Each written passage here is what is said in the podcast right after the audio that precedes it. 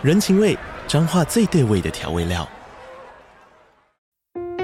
人，你在这端，我在那端，各自忙碌又相互牵挂。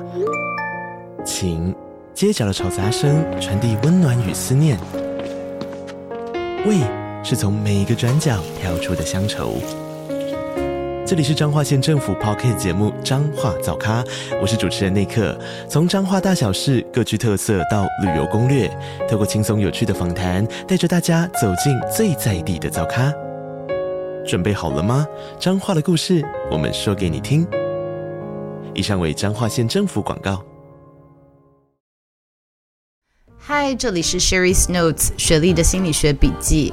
欢迎你们用 donate 的方式给我们最实质的支持哦，谢谢。你也是 ENTJ，我也是 ENTJ，两位 ENTJ 在一起讲话是 多么的可怕。希望大家多担待。以前想说是这个老板很机车，这个同事也很机车，我要换一家公司。结果我换了几家公司，发现好像都这样。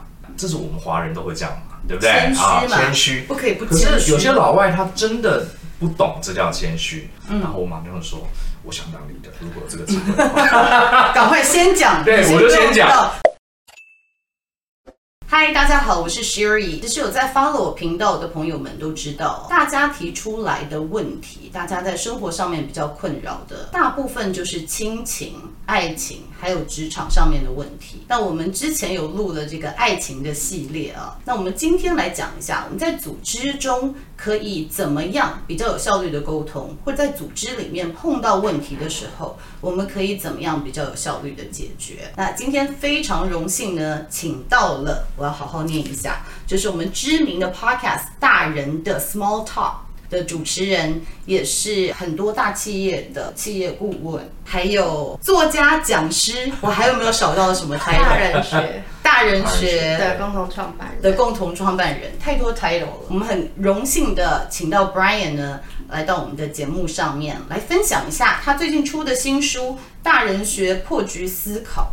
Brian，你刚刚有分享说你也是 ENTJ，我也是 ENTJ，所以我们来可以让观众朋友来看一下两位 ENTJ 在一起讲话 是多么的可怕。希望大家多担待。先分享一下，就是写这本书的动机，嗯、然后这本书大概在讲什么？好啊，个也跟这个 Sherry 的观众朋友问声好，很高兴来到这个节目。这节目我很多年前就在看，啊、因为因为 MBTI 也是我很感兴趣的话题。那我先回答这个这本书哈，这本书其实不是我一个人写的哈，是我跟我的 partner 哈张国阳就我们一起写的。那我们两位也是共同创办大人学的两位主要的股东。那这本书其实呢是一个呃汇集，它是汇集什么呢？它是我们过去几年在经营这个 podcast，总共大概三年多，总共累积了三百多集。那这三百多集里面有谈职场，有两性，有个人成长，有谈管理都有。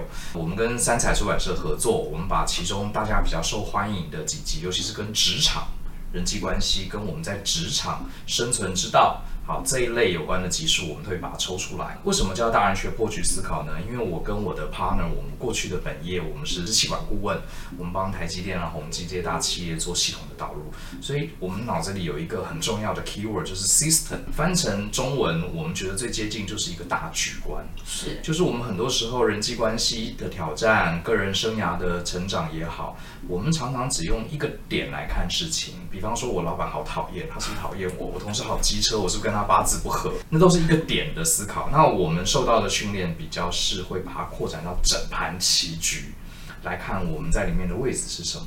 那有些时候，当我们了解整个大棋局的时候，突然间，哎，解法就呼之欲出了。嗯，所以这本书我们叫破局思考，比较是用我们过去这个管理顾问的思考习惯。呃，像 Sherry 的话，他这个心理学就是很很重视说我们分析对方啊想什么，我们自己想什么。可是我们是气管顾问，我们就会看整个系统。所以我们叫做破局思考，希望大家都可以换一种思考的维度哈，看看能不能解决我们人生中，尤其是职场的难题，是这本书的背后的主旨。嗯，对。其实我刚刚有听到一个，就是看大局，很多时候是比较 N 倾向。的一个擅长的功能哦，就是我们可以退一步看到比较大的这个方向跟可能性，这个是我们的强项。我们等一下可以讨论一下我们的的的，的缺点 哈，有可能的盲点。但你刚刚提到一个，我觉得非常有意思哦，就是从心理学的角度来看，我们比如说像 MBTI 好了，我们会分析一个人，对不对？但是很多时候啊，我去做工作方的时候，我会提人，他其实他有他的生存本能，也就是说，我把同样的一 ENTJ 它放在不同的场域里面，它会有不同的行为。嗯、所以这是社会心理学家 Lewin 讲的，就是说 behavior equals 就是 P 乘以一，就是 personality、嗯、人格乘以环境。环境。所以其实这本书讲的很多，就是说在这个环境你怎么应对这个环境，对，对，对，对不对，对？我觉得你的诠释很棒，是是这样的概念。所以就是说，你知道你是什么样的人还不够，因为你在这样的环境，你要怎么样应对它？那其实刚刚讲到一点，我想要多聊一些，就是说我们很多人就碰到说，那我现在在这个工作，工作也不好找，但是我的老板非常机车，或者是我已经变成了一个主管，我怎么请来的人都这么笨，或者是觉得。同事很爱八卦，或者是负面能量很强。那可不可以分享一下？我觉得你书里面写的非常好的，就是说，当你在一个你喜欢的工作，或者是你必须要待着的呃职场，但是有一些这些没有办法控制的外在因素的时候，应该怎么做？刚刚 Sherry 讲的 P 乘上一，真的我们在一个人的环境里，因为。人类这种动物好像就是喜欢跟大家在一起才能生存哈。呃，既然是这样子，我们就不能离开这个社会独自存活，所以上班也是一个我们非得去投入的一个职场。那我自己年轻的时候，常常也是从点看事情，比方说，我就觉得我的老板为什么很多事情都不讲清楚，然后我做了。他又跟我说这是错，那你为什么不一开始跟我讲呢？然后我很多同事为什么呃不愿意帮我忙？就是大家不是同事应该互相帮忙吗？以前在学校都这样。是。可是他就是觉得哦，你要先跟谁谁谁讲好了，我才要帮你忙哦。嗯。就觉得很机车。嗯。这是我 年轻的时候对。然后我以前想说，是这个老板很机车，这个同事也很机车，我要换一家公司。结果我换了几家公司，发现好像都这样。很多老板都是这样，很多同事好像也都这样，我才慢慢体会到，也许我们不能光看那个 P 啊，也许跟大环境也有关。所以那时候我就花了很多时间，因为我刚好是工程背景，然后我又后来又受到管理顾问的训练，我就在了解。有一句话说，天下的妈妈都是一样，会不会有可能天下的老板其实不管他是在 MBTI 还是哪一个，可是他今天坐上老板这个位置，或是同事坐上了他这个同事的位置，他要生存，他就会有一些共通性。这本书里面谈了很多这种我跟我的 partner 过去几年发现的，应该说分析他这个人本身可能是心理学家擅长的，可是分析他这个角色，我觉得是呃另外一个面向。是，就像是我常常跟我的学生讲一句话：老板他其实不是什么好人，也不是什么坏人，他可能只是个将本求利的商人，因为他今天站这个角色，就像妈妈。这个小姐年轻的时候也爱玩，呃，有些小姐年轻的时候就是，对。可是当她为人母之后，她有这个责任，她可能很多妈妈对待小孩就会产生很都很温柔，都很慈祥，都会为小孩感到焦虑。这跟她本身的个性不一定百分之百有关，跟她的角色有关。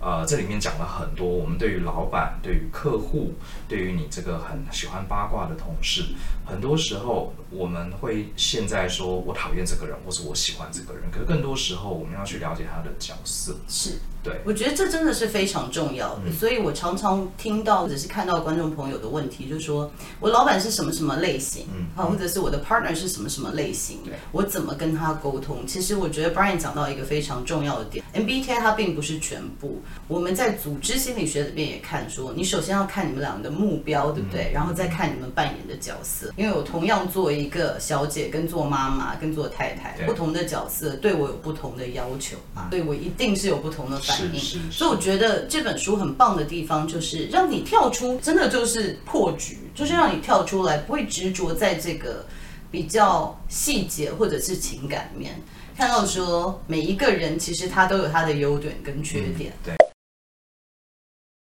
觉得，因为你也在国外念过书，然后就业过工作，那其实，在人才的训练上面，你有没有看到，就是说，我们台湾的有没有共同的这种民族性，或者是说，我们的教育教育出来的有些什么特质，跨越 personality，对不对？就是它变成一个集体的文化跟习惯。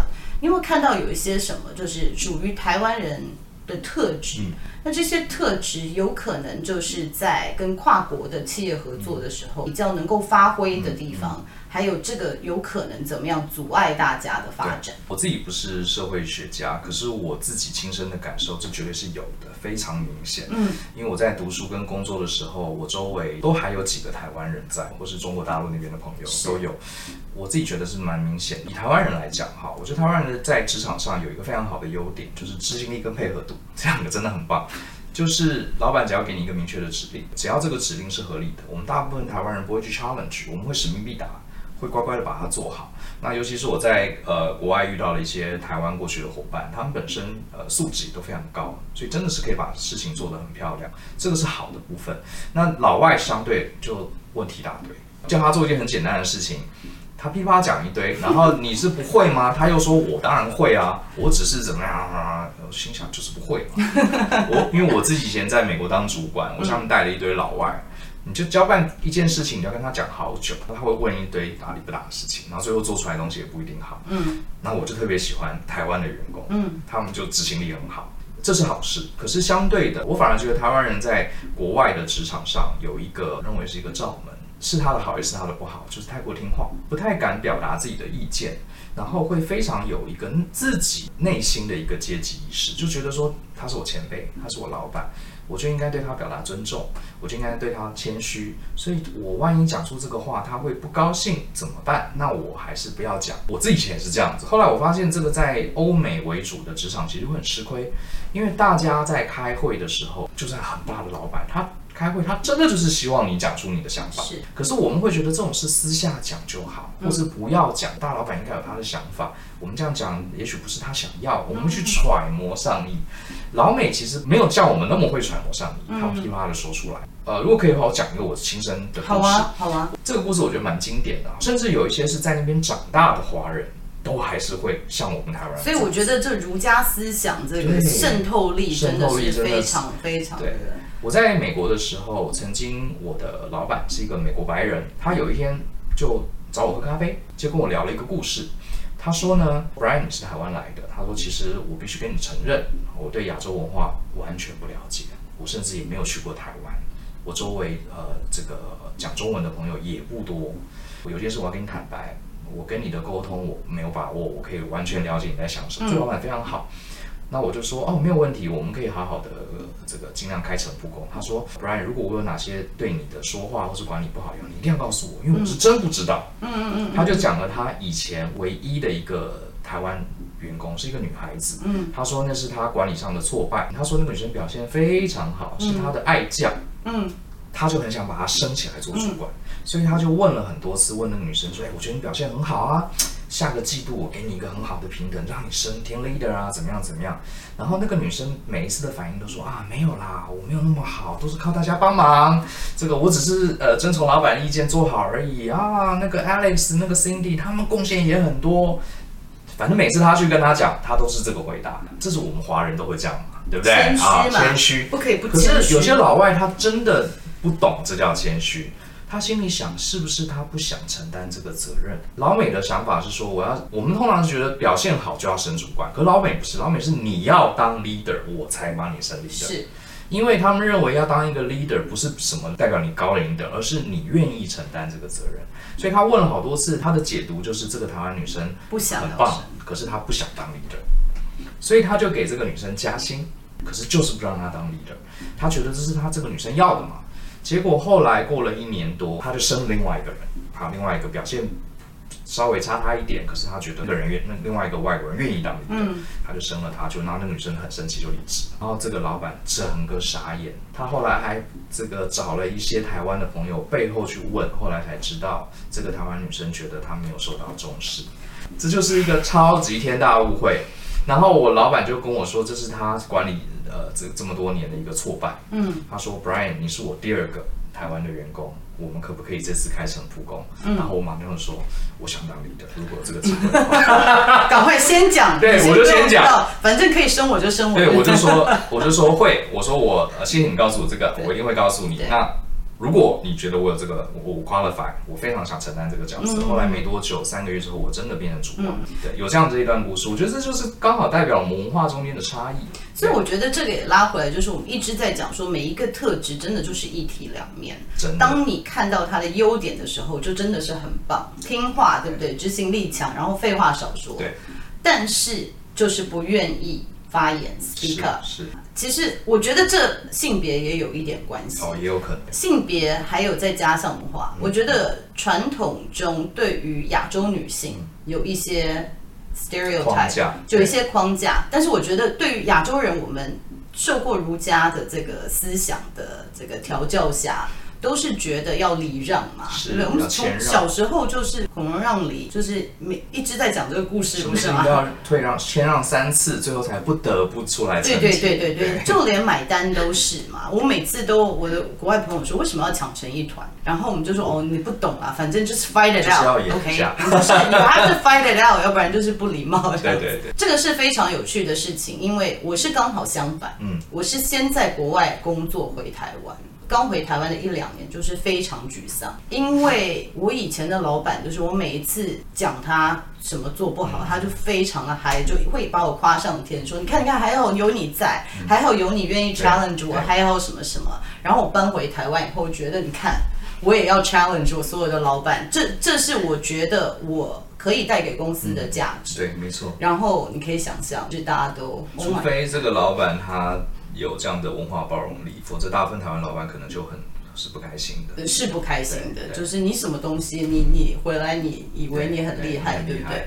所以我觉得在这文化上面，真的我们要跳出这个框架，因为你不只看到组织它扮演的角色，它其实还有后面很大的就是大家的教育背景，还有文化背景，因为其实有很多是潜规则，是我们经过文化的这个熏陶，对不对？那所谓对的、正确的行为，你换到一个组织，换到一个场域，它不一定是正确的。大家要培养大家的生存力，所以为什么一定要跳出这个框架来思考？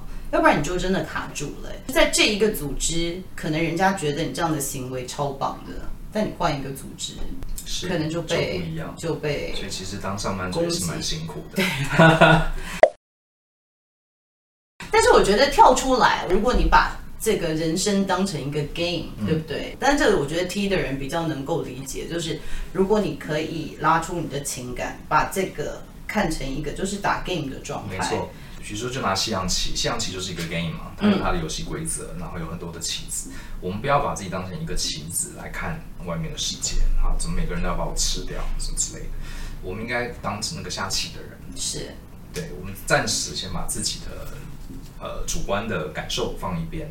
我们先来了解一下这个职场到底怎么回事。像我们里面就写很多这样的事情，老板到底是个什么样的人？为什么每个人呃个性不同，可是当老板最后都会变很机车？对，就是为什么会这样子？对，那这这其实是有一些原因的，跟他的角色、跟他看到的东西是有关系，跟他的背后的一些责任。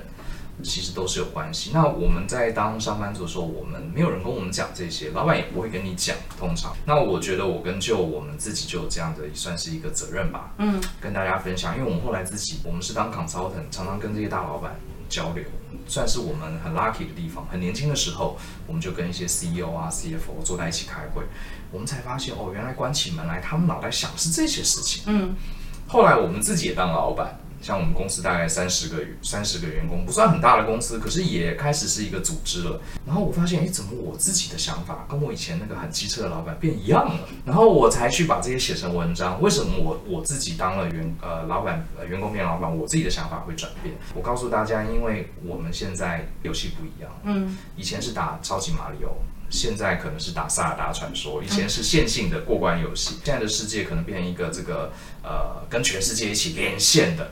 好，这个无限空间的游戏，所以我会用这种游戏的方式告诉大家，在这个场域里面，我们该怎么去玩，可以让自己获得一个更好的平衡。嗯，我也觉得，因为现在真的跟以前，就是以前的社会 ESTJ 类型的人，就是当老板就是对挺适合的。但是现在的状况，我觉得灵活度又要更加强。然后外面实在是太多变，尤其是疫情一来，我觉得可以看到很多大家的理所当然，现在都改变。是。那看到这么多，觉得是不是如果可以给现在在看的，就是主管或者是老板，可以给他们的一个提醒？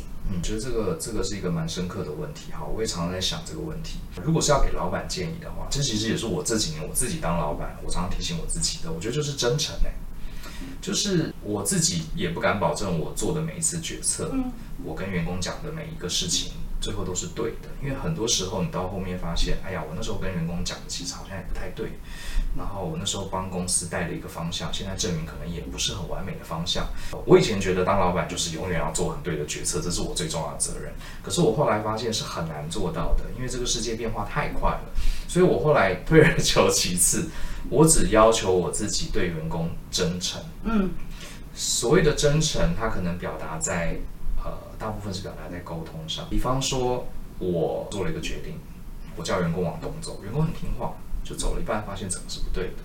有些老板可能就会去硬凹，就会说：“你看，你没有提醒我，或者说，你看，为什么不自己做出判断呢？现在走错了吧？”呃，我觉得这个就是不够真诚。我要求我自己去跟员工道歉。嗯，抱歉，我之前让你们往东走，现在全部往西走，因为 my bad。因为我那时候搞错了，我就我常常会跟员工我搞错了，或者说那时候我猜的，我真的不知道，所以我先猜往东，现在很显然是错的，辛苦你们了。可是很抱歉，我们现在明天开始整个前面做的东西通丢掉，我们重新往西。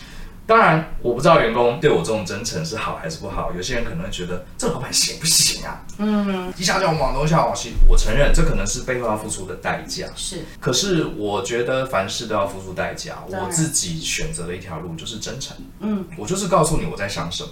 然后我错了，我就承认我错了。然后呃，我觉得你哪里有问题要改，我就讲出来。嗯，也许当下可能会伤害了某些同事的玻璃心。嗯，呃，我觉得这就是代价。嗯，可是我现在告诉我自己，就是我相信时间一长，员工会知道老板讲的每一句话不一定是最好的，不一定是最棒的，不一定是最好听的。可是那是他当时心里真正在想的。嗯，那我想这样子。这个团队才能达到真正的互信。嗯，所以其实我觉得听到有几个点了，一个就是成长者的心态嘛，对不对？我可以犯错。其实老板当老板这样做的时候，你也告诉所有的员工，你们也可以犯错。就是我们这边是一个容许认错的场域。那其实我们知道，容许犯错，它比较会有创创意的一个的工作环境。那我另外一个我听到，我觉得这个勇气，可以愿意承认自己不够好的勇气，我觉得这真的是很棒，因为这样子可以建立一个比较安全的工作环境，敢去冒险。知道犯错不会硬熬，老板硬熬的员工一定硬熬啊！是，这是一个，这是一个，这是一个镜子嘛，是对不对？我 Cherry 把我分析的太好了，其实我只是想降低自己的标准而已。因为我我觉得把自己标准拉得太高，在员工面前展现一个好像万能的老板，你迟早要跌下神坛，一定跌下神坛。啊、那还不如让大家觉得，哎，我老板。不一定什么都会，那我们大家更努力一点，皮绷紧一点，因为他很可能会摔下来，我们要接住他。我反而觉得这样是好的啊。我反正就是常常跟员工讲说，哎，这个我真的不会。对，你可不可以告诉我怎么做？做错了，我来，我来，我来。如果要赔钱，我来赔。嗯。可是因为我这我真不会嘛。对。对，你帮我想一想。对，我我赞成，因为以前我觉得可能是我们的个性，就是以前一定会经历过，说我什么都要会，我什么都要能够教大家。但是我觉得老板们，你一旦放手，那个非洲的谚语不是说，如果你想要走得快，就是自己走；如果你想要走得远，就是大家一起嘛。是。那我觉得尝试放手以后，就觉得哎，真的很棒。我现在越来事情管越少，我全部都叫我们的特助处理，人生变好轻松。然后现在他比较辛苦。不过真的好的员工，他喜欢被授权。是啊，他反而觉得，因为大家上班如果只是为了那个薪水，其实没什么意思。你永远会找到呃多付你两千块的工作。嗯。可是我们会留在一个工作，做的很有乐趣，就是因为我在这里有新东西，我可以做决定，我可以成长，有成就感嘛。那对于，因为现在刚好很多这个新鲜人正要踏入职场，对，对不对？然后其实我觉得，因为现在外在的的变化太大，我也知道很多在待业中或者是被迫在待业中的人，对这些人来说，嗯，可能有点焦虑、恐惧，对，然后或者是有一点情绪的，可不可以也是告诉他们记得一件事情？这个问题其实是我自己从。退伍之后投入工作，我大概这这个点，我大概连续想了十几年，我到底要什么？嗯，我觉得这个问题是所有年轻人，啊，其实不一定是年轻人，如果你真的不只是年轻人，对，不只是年轻人，不管你现在几岁，如果你没有很认真、很长时间的问自己，我到底要什么？这个问题可能答案会一直改变，嗯，可是你不能放弃去问自己，我到底要什么？今天你踏入婚姻，你对婚姻的期待是什么？呃，不要什么都要，应该说这个问题的答案应该，当什么都没有的时候，我最后剩下的那个东西我要什么？比如说上班，呃，没有一个完美的公司，没有一个完美的职场。当我不能满足所有的条件的时候，我至少来这家公司我要得到什么？得到这个我就及格了。婚姻也是，我得到什么就及格了。我对友情，我对家人的要求不要太多，可是至少我要做到一个东西，那个是什么？我觉得这个问题非常非常重要。我是从在当兵的时候，我就常常在想这个问题。那我举个例子，为什么这个问题会对你的职业帮助很大？就像我昨天刚好在晚上，这个有一个我的学生，他私讯我，他说他在一家公司上班，然后呢，这个公司里面啊有一个小主管跑来好心的提醒他说，你请假好像比其他人多哦，就这样讲了一句就走了。他心里就很疙瘩，就想说：“我请假都是照公司规定啊，我请假比别人多，我有你的意思是说我不对吗？还是说我将来会不能？”这到底是为什么？对，就放了这一句，然后可是对方好像又一副是为你好的样子。对对对对对对。对，你请假好像比别人多很多一些哦，然后他就很困扰，就写了一大堆给我，老师我该怎么办？我是不是应该少跟这个朋友来往？还是我应该谢谢他？还是我以后应该少请假？很多很多的这个这个情绪。我就只，呃，轻描淡写回他回他一句说，你要什么？结果他就回他想了一想，他就回答说，我要一个有弹性的工作，然后这个呃，这是我现现阶段最需要合理的薪水、弹性的工作。那我说你这两个现在都有了，你已经得到你要了。刚刚这件事情就是你得到你的呃所要的东西背后的一些小小代价。嗯嗯嗯嗯。我就跟他说，难道你想要一个？有弹性的工作，然后你还想要别人都不能讲在背后讲你任何事情吗？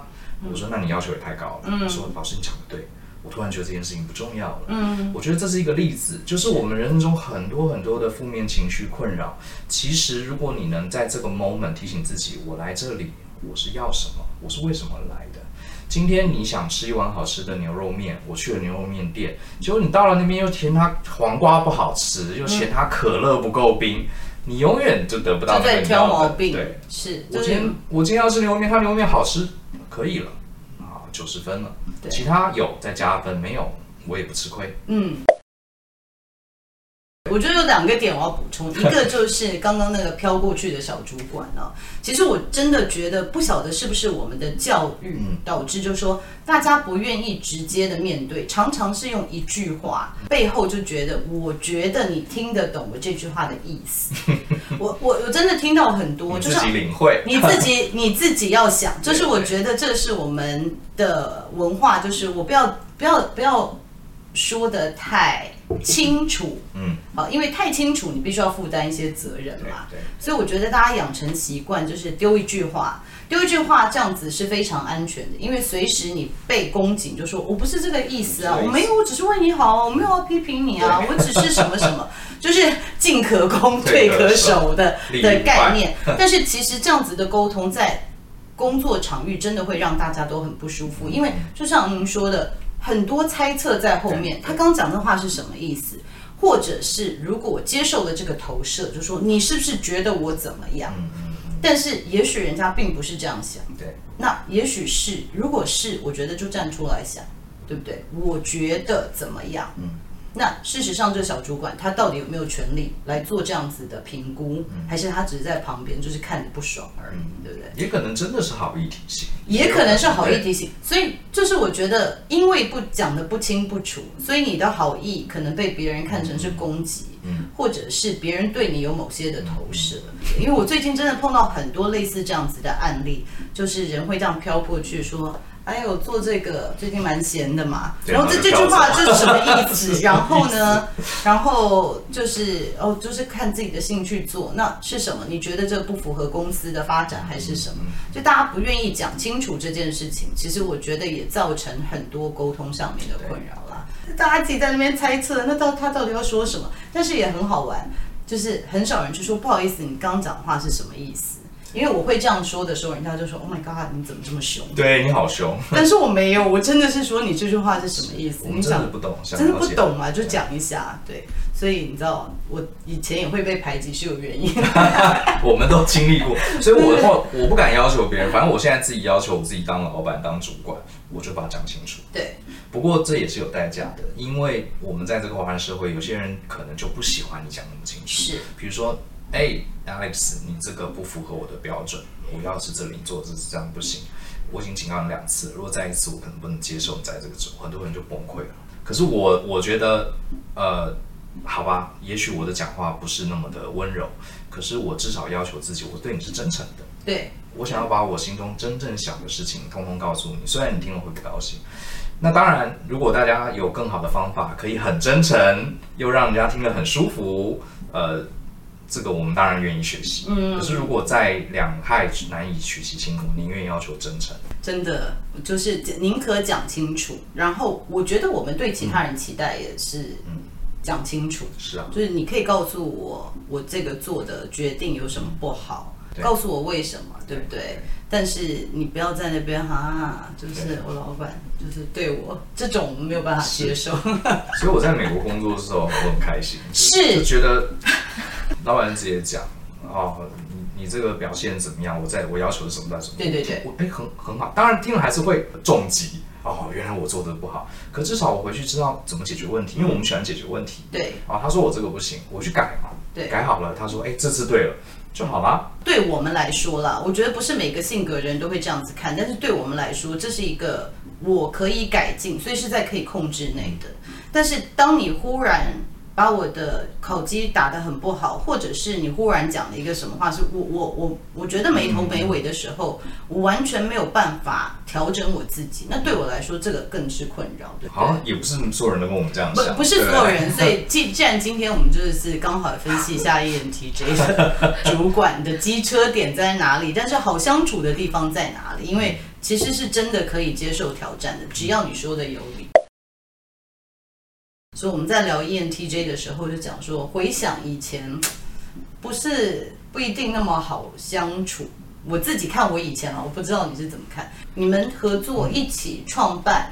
了公司，然后又一起主持 podcast，又一起写书。对，我非常好奇，就是说你们的这个相处模式，嗯、就是如果要跟人家讲说怎么跟 ENTJ 可以长长久久的走下去，可以是是有什么样子的相处互动模式？凭良心讲哈，这个我的 partner 张国阳真的是承担比较多。我我凭良心讲，不是我要。在讲他好话，因为我自己很清楚知道我的个性。那呃，我的 partner 他个性比较温和，他是比较内敛的人，双鱼座嘛。那他这个脾气也比较比较缓。那我是有时候就会上来，就是不高兴，我就说，哎，这是搞什么鬼啊？我我就来了。那所以这些年，第一个啊，在个性上。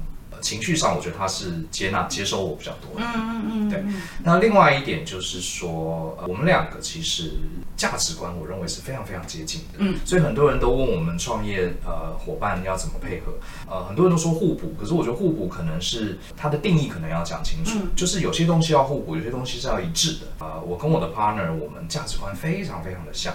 我们的家庭的成长背景，当遇到困难的时候，怎么去做选择题？嗯嗯嗯。哪些东西我们会比较看重？比较重。是这一点我们非常非常像，像到觉得很夸张。嗯，可是我们的个性又不同，我的个性比较外放，比较直接，讲话比较不修边幅。那我的 partner 就是非常的翩翩翩翩公子，他不会伤害人的，讲话非常柔软。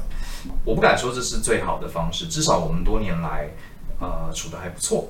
啊，是二零零七成立到今天嘛，嘛也十五年了，对差不多十五年了。那另外一个我的建议就是，可能我跟我的 partner，我们都是工程师出身，所以可能受到一些逻辑的训练，所以我们常常意见有不同的时候，我们自己有一套，呃，我们戏称为吵架的规则。比方说，今天我觉得往东走对公司好，他觉得往西走。我们大部分人在职场遇到这个问题，就会说往西走笨死了，你会掉到海里，怎么样怎么样？另外一个人说往东走才蠢。嗯嗯。呃，这样子的沟通是很直接的，可是其实对公司的方向并没有好处。是。因为任何人的意见一定有他好的地方，也有他缺缺点的地方。你去攻击人家缺点的地方，那只会引来反击。对。所以我们两个就讲好，如果一个要往东，一个往西，我们各自有责任。我我要往东，我要条列往东的好处。嗯。跟往东的坏处，嗯，它要往西也一样，嗯，然后我们开始一个一个来比对。呃，真的就非常理性，他应该也我不知道他的 MBTI 什么，不过我觉得他非常有 T 的个性，嗯嗯嗯，他在这部分也是很逻辑的，嗯，我自己在职场上，我试着跟很多人这样沟通，其实没有办法。对，其实这不是每一个每一个性格的关系都可以驾驭的，因为我曾经上别的节目，然后都是 F 倾向的人就要翻桌了啊，怎么这样讲话，这样子好难啊，他觉得你这个人怎么怎么这样子，对对对对，我曾经还被 我一个家人说，你是机器人吗？这跟家人。沟通的时候，这样子不一定是有是是，是有同样的。像我老弟是做艺术的，不知道他 MBTI 什么，可是我觉得他跟我就很不一样。嗯，他觉得你是机器人嘛？你为什么要这样条列我们的？我就说，可是这样才能解决问题啊。对，所以 讲讲到条列式，这边就有一位苦主，他他每次看到我用条列式的在讲话，他就相已读不回。对我们也是很，我觉得这是我们的原厂设定了，就是我们的 default mode 就是。很自然的，每次在跟人家说话就会开始一二三四。我已经有好几次被要求说，上次录一个 podcast，他说你可不可以不要用一二三四讲，就是你可不可以用就是用故事性把它讲完。所以我可以理解。不过我觉得你刚刚讲到一个很重要的，就是其实价值观。观众朋友在问说，哎，我们的关系相处，我是什么个性，他是什么个性？其实我真的觉得拉回来，不管你是什么样的个性。价值观还是比较重要的，对，对，因为你们可以同意什么是在你们的人生需要扮演比较重要的角色，嗯、对不对？那这时候取舍，就是你只是从不同的角度在在看这个愿景，嗯、可是愿景不同的时候，就算是一样的个性，也没有办法走下去。对，我自己的经验告诉我是这样，嗯，呃。婚姻生活也是这样子，我觉得像我跟我太太个性也不完全一样，可是我觉得你会发现价值观如果不一样，那真的不知我不知道该怎么办呢？对，就比方说公司，比如说像我们前阵子疫情，公司同事有些同事家里也出了一些状况，像这种事情，你到底应该是还是要同事不能来上班，你应该要扣他薪水，呃，照法法法规来，还是你要怎么处理？很多人讲都都有都有他对的地方，对对对对对，可是我跟我的 partner 就是完全没有问题。钱给足，然后尽量照顾他，让他先照顾家里，他那边处理完再回来上班，这不用讨论。嗯，像这种事情，我们就甚至有些时候，比如说一个在公司，一个不在，另外一个就做决定了，另外一个回来说，哎，我刚刚做了一个什么决定？你一听就觉得那也是我要做的决定。嗯，比如说你要重视员工的家庭，还是说你要把控制公司的成本？嗯，像这就是一个价值观问题，各自都有道理。因为控制成本也有道理，那你你给这个员工这么多钱，他又不来上班，那这对其他员工不公平。哎，好像有道理。可是像我这我在这件事情上跟我的 partner 价值观就一致，是，我们就觉得这是个好员工，我们要留住他，让他先处理家里的事，这段时间呃需要钱我们就给。是，嗯，那你说如果价值观不同，哇，吵不完。对，太多真的是很很多，就是价值观，有的时候价值观真的没有对错。对，就是说我们是要扩展快还是扩展慢？是，这个其实也不一样，就是愿景不一样。你重视的是广一点的还是深一点的？就是这个你的愿景还有你的价值观，其实好像对于 partnership 更重要。我觉得比起个性来说，那今天真的非常谢谢 Brian 到我们的频道来，然后我觉得这本书。真的对大家，我真的请大家看一下。然后在看的时候，我觉得也不用光想这个是职场，对于关系、对于爱情，其实有非常有帮助的哦。其实很多，我觉得在关系中，在爱情关系中，其实我会碰到这样的问题，所以非常推荐这本书。也恭喜现在是畅销排行榜上面的前几名啊、哦！请大家多多支持这本书。然后我希望大家在看这本书的时候，在也可以获得一些新的想法，然后有更多的学习。好，祝福大家。那我们下次见喽！谢谢大家，拜拜。拜拜。